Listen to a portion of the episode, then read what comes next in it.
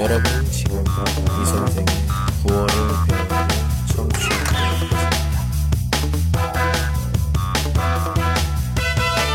我现在在网上有直播，希望大家多多打赏。打赏不论多少，都包含着大家对我的支持。有了大家的打赏，我会更有动力去做好哟。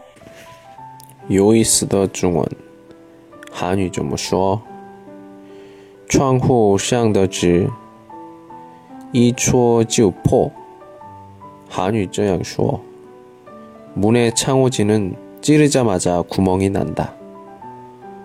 실제 의미는 뜻을 좀 알려주면 바로 이해한다. 라는 뜻입니다. 세상에는 여러 사람이 있지만 방금 전에 말한 그런 사람을 우리는 천재라고 합니다. 조금만 알려주면 여러 가지 응용도 할 수 있는 그런 사람. 정말 대단한 것 같아요. 노력도 중요하지만 타고나는 것도 있는 것 같습니다. 우리들 너무 부러워하지는 맙시다. 오늘도 열심히. 오늘은 여기까지.